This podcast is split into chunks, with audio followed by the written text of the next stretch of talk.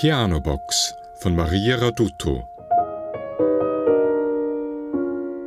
Bekannte oder selten gespielte Klavierwerke auf der Suche nach Emotion in der Musik.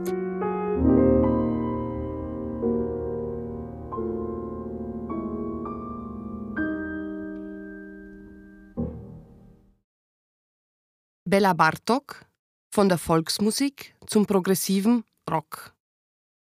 In jeder Folge dieses Podcasts spreche ich über die Emotion in der Musik eines einzelnen Werkes.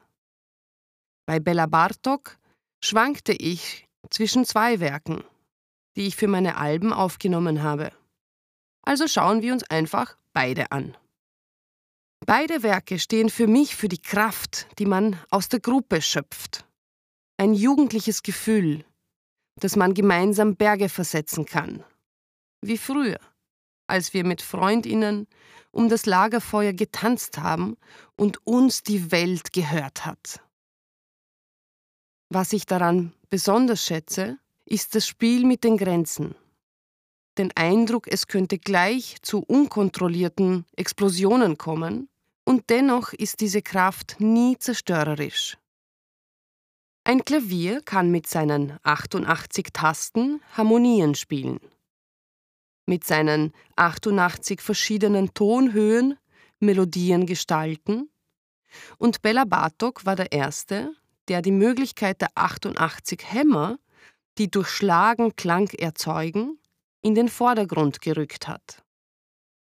Das heißt, in Bartoks Musik kommt der perkussive Charakter, dem das Instrument neben Melodik und Harmonik gerecht werden kann, ins Scheinwerferlicht.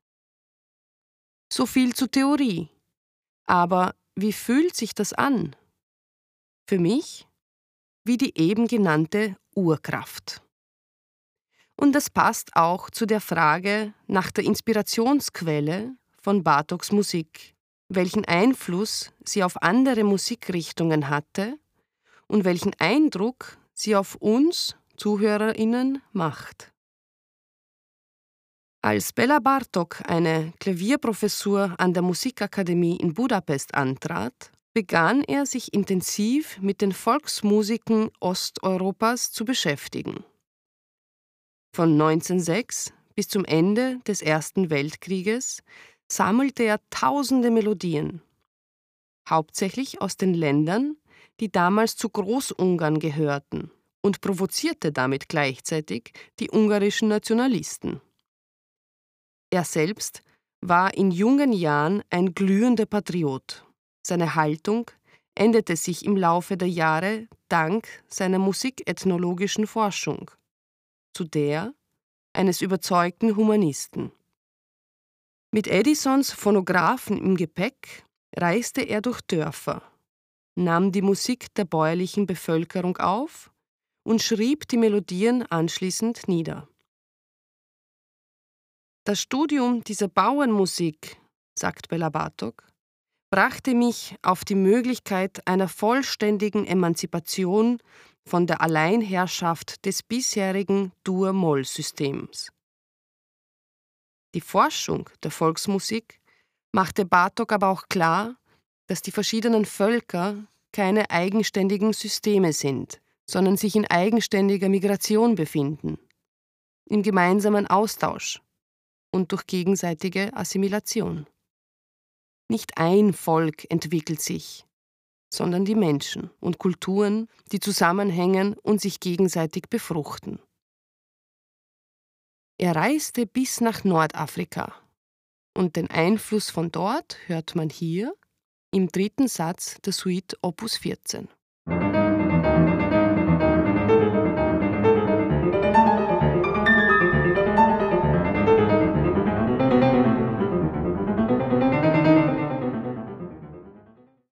Die ernste Musik ist für mich in ihrer Komplexität die höchste Form des Musikgenusses. Sie kann den Geist und die Seele berühren. Sie ist vielschichtig und durchdacht. Sie überrascht durch die vielen Ideen der Komponistinnen und Interpretinnen und sie macht Sinn, weil da Menschen am Werk sind, die bis ins letzte Detail die spannendste Form dieser Kunstrichtung gestalten. Aber wenn man eine Resonanz zu echten Volksmusik einer Kultur spürt, dann fließt diese Musik an unserem Gehirn vorbei und bewegt etwas viel Ursprünglicheres in uns. Etwas, das ein Urvertrauen erweckt. Es ist oft schwer zu benennen und noch schwieriger, anderen Menschen mit anderen kulturellen Backgrounds den Zugang dazu zu erklären. Vielleicht ein bisschen wie mit dem Humor, dessen Worte man zwar übersetzen kann, aber den Sinn dahinter nur spürt, wenn man mit der Gesellschaft, aus der es kommt, sehr verbunden ist. Die Musik der Völker will nicht einem höheren Zweck dienen, sie ist einfach da, als pure Ausdrucksform der Gefühle einer Kultur. Bartok vereint für mich diese zwei Formen, Musik zu empfinden, wie kaum ein anderer Komponist. Vielleicht, weil er diese verschiedenen Kulturen nicht nur als Musiker erforscht hat, sondern sie auch als Mensch erlebt hat. Die unersetzbare Basis der Volksmusik, zumindest in Osteuropa und Afrika, liegt im Rhythmus. Bartok fängt ihn wunderbar ein und der angesprochene perkussive Charakter, den er in seiner Klaviermusik verwendet, ist erstmals in seinem Werk Allegro Barbaro besonders gut zu hören. Es ist eines seiner meistgespielten Werke.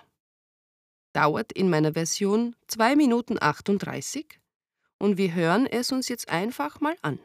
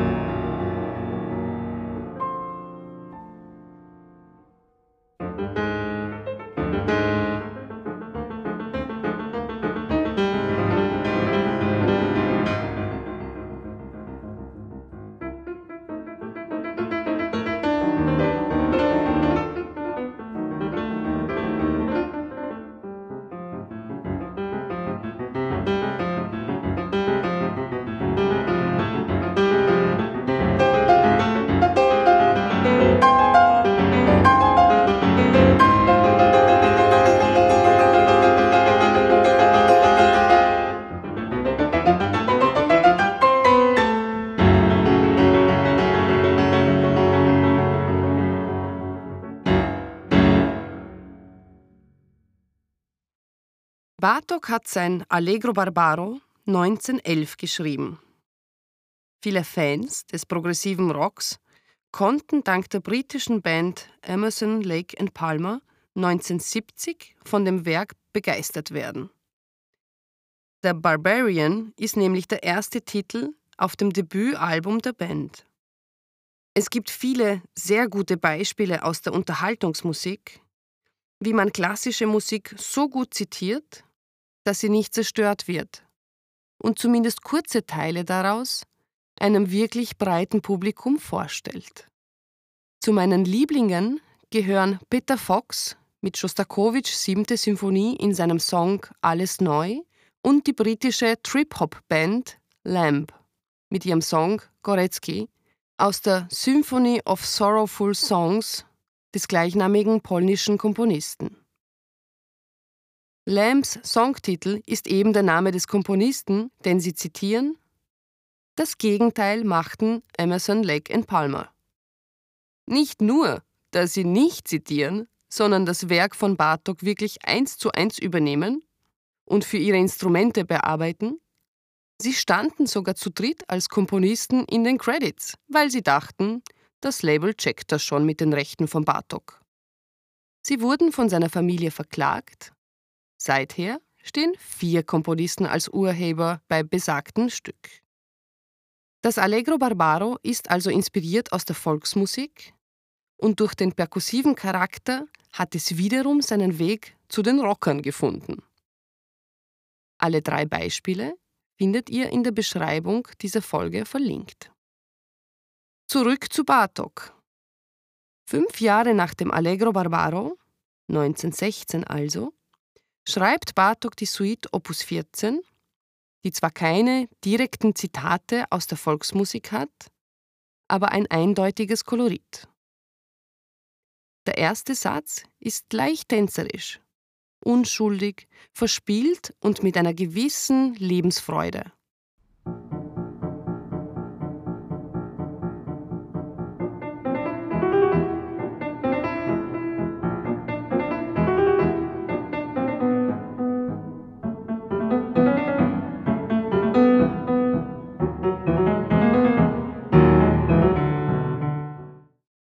Sehe da Kinder, die im Wald spielen. Nichts ist ernst. Sie laufen, sie bleiben stehen, verstecken sich voreinander. Alles sehr leichtfüßig und unerwartet. Im zweiten Satz kommen dann schon die Jugendlichen, die großen Brüder und Schwestern, die die Kleinen sekieren und ein bisschen jagen.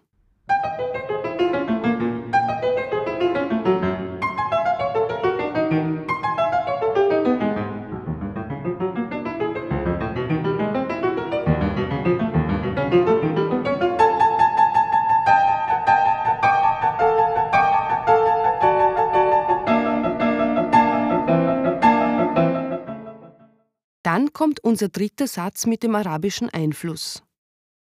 Wie wenn unsere jungen Menschen auf schnellen, starken Pferden über eine Steppe fast fliegen. Ein Gefühl von Kraft, Freiheit und Gruppenzusammengehörigkeit entsteht.